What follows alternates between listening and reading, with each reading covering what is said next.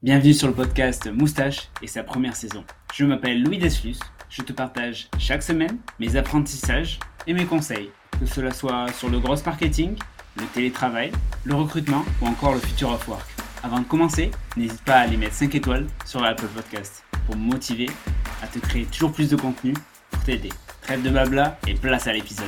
Aujourd'hui, je vais te parler de stratégie de contenu, de stratégie éditoriale. Je vais te parler de ma stratégie actuelle et de comment toi, tu peux optimiser ta stratégie. Allez, c'est parti, accroche-toi, je vais te balancer pas mal d'infos.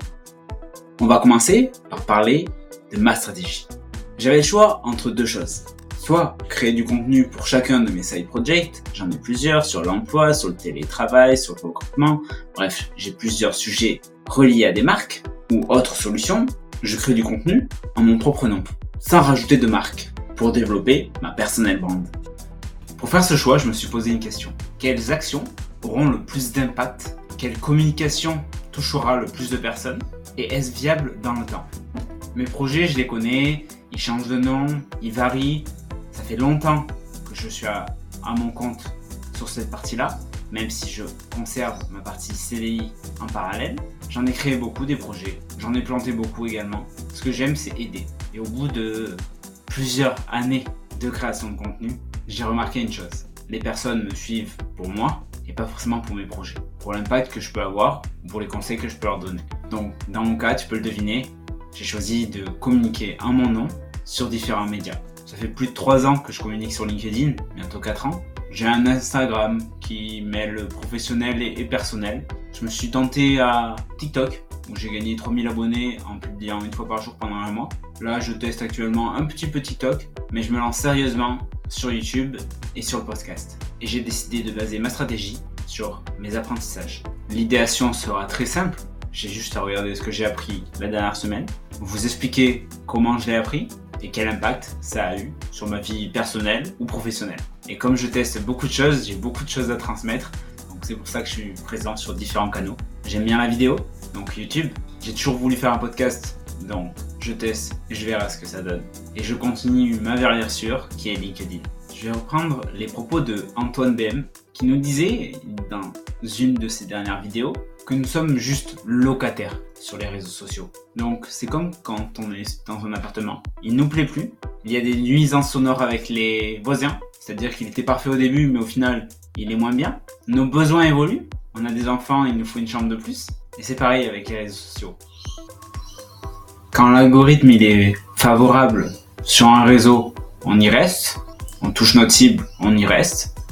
On a un ROI positif, donc un retour sur investissement selon notre investissement, selon l'objectif qu'on s'est défini qui est positif, on reste. Mais si ce n'est pas le cas, si ce réseau nous prend trop de temps, trop de charge mentale, avec un trop faible impact, on revient sur la loi de Pareto des 80-20, tout simplement, on le quitte, on arrête. C'est pourquoi LinkedIn, je sais que j'ai un très gros impact sur LinkedIn. LinkedIn est ma plateforme favorite. C'est pour ça que j'ai mis un maximum d'efforts et, que je continuerai à le faire. Mais je ne cesse d'innover. J'ai testé TikTok, beaucoup de reach, beaucoup de notoriété.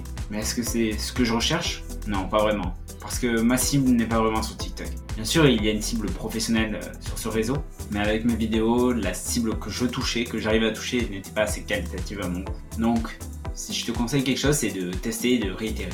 Donc voilà mes apprentissages pour ma stratégie à moi. Maintenant, on va passer à des conseils actionnables pour que tu définisses ta stratégie. On va aborder quatre points principaux. Déjà, pourquoi créer du contenu? Ensuite, pour qui créer du contenu? Ou publier celui-ci? Et la fréquence de publication. Donc, on commence avec le premier point. Pourquoi tu souhaites créer du contenu? Première idée, ce serait pour booster ton business. En publiant du contenu régulièrement, tu peux attirer l'attention de, sur ton activité et générer du trafic vers ton site ou vers ton Calendly ou peu importe euh, où tu souhaites rediriger ta cible. Sachant que c'est en créant de la valeur, en aidant ces prospects potentiels que tu peux espérer les convertir. Toujours dans le développement de ce business, un deuxième conseil, une deuxième, raison, ce serait d'améliorer ta crédibilité. Tu vas partager ton expertise, tes connaissances, tes valeurs, ton savoir-être, savoir-faire. Et des prospects vont pouvoir s'identifier à tes propos ou identifier tes compétences comme utiles pour leur entreprise. Dernier point, pourquoi créer du contenu? C'est pour renforcer ta marque personnelle. En publiant du contenu régulièrement, tu peux renforcer ta présence en ligne et construire une image de marque cohérente pour toi et ton activité. Deuxième point, pour qui créer du contenu? Dans cette étape, en fait, il faut définir son persona, identifier les caractéristiques démographiques, les centres d'intérêt et les besoins de ton public cible, justement pour mieux cibler tes publications, qu'elles aient un impact fort auprès de cette audience. C'est pourquoi on va souvent évoquer des problèmes en accroche de nos contenus, que ce soit l'accroche TikTok ou l'accroche euh, LinkedIn, peu importe, pour que cette cible s'identifie à nos contenus. Et en parlant de cette cible, il faut lui adopter le ton. On ne s'adresse pas de la même façon à un PDG de CAC 40 qu'à un CEO de startup. Mais ce ton doit être également aligné avec nos propres valeurs, notre propre personnalité. Aujourd'hui, les personnes recherchent des gens à qui s'identifier. Si je prends l'exemple de Thibault Louis par exemple sur LinkedIn, c'est quelqu'un de clivant. Il ne souhaite pas plaire à tout le monde. Il souhaite travailler avec des gens qui lui ressemblent, qui sont en accord avec ses valeurs et c'est pour ça que ça ne le dérange pas d'être clivant. De même, si tu crées du contenu pour trouver un job, si tu attires une entreprise en étant toi-même, tu es beaucoup plus sûr de trouver une entreprise qui te plaît et qui va te correspondre.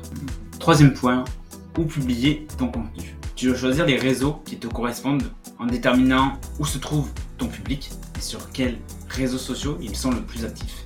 Deuxième point, il faut que tu décides si tu es plus à l'aise à l'écrit, en vidéo ou à l'audio. Si tu aimes bien écrire des textes courts, longs, si le blogging c'est plus ton truc, ou si c'est plutôt Twitter par exemple, ou si c'est juste la photographie et publier des images. Ici on a abordé le quatrième point qui est la fréquence de publication. On me le pose souvent, hein.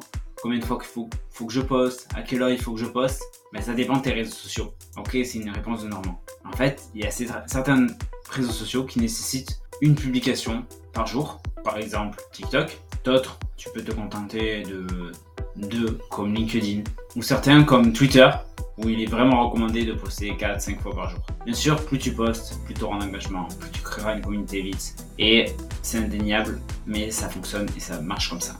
Mais un dernier conseil, je te conseille de opter pour une régularité plutôt qu'une quantité. Il est préférable de publier du contenu de qualité régulièrement plutôt que de publier beaucoup de contenu et peu souvent. Tous les algorithmes sont basés sur la même base. Ils souhaitent des créateurs qui s'engagent sur le long terme et ces créateurs-là sont récompensés. Il vaut mieux que tu publies deux posts LinkedIn par semaine pendant 10 mois que 6 posts par semaine pendant 2 mois. Tu vas vraiment créer une relation de confiance avec ta communauté et elle te le rendra. Tu pourras utiliser cette communauté pour promouvoir tes services si tu es freelance ou les services de ton entreprise si tu es employé. Si tu es fondateur d'une startup, tu vas pouvoir l'utiliser pour euh, lever des fonds. Ou si tu es candidat, tu vas pouvoir trouver un job grâce à cette plateforme. Et grâce surtout à la communauté que tu as créée. Mais maintenant, tu vas me poser une question. Le syndrome de la page blanche. Tu ne sais pas comment avoir des idées pour créer du contenu. Tu ne sais pas comment t'organiser pour créer ces idées. Ça te prend des heures à trouver de nouvelles idées. Bref, si tu as un de ces problèmes-là, je te conseille d'aller te rendre sur le lien de la vidéo YouTube qui est dans la description, où je te partage mes techniques, mes outils pour créer énormément de contenu en très peu de temps. C'était Louis Descus, alias La Grosse Moustache sur LinkedIn. Et n'oublie pas d'aller me mettre 5 euh, étoiles sur Apple Podcast. Merci.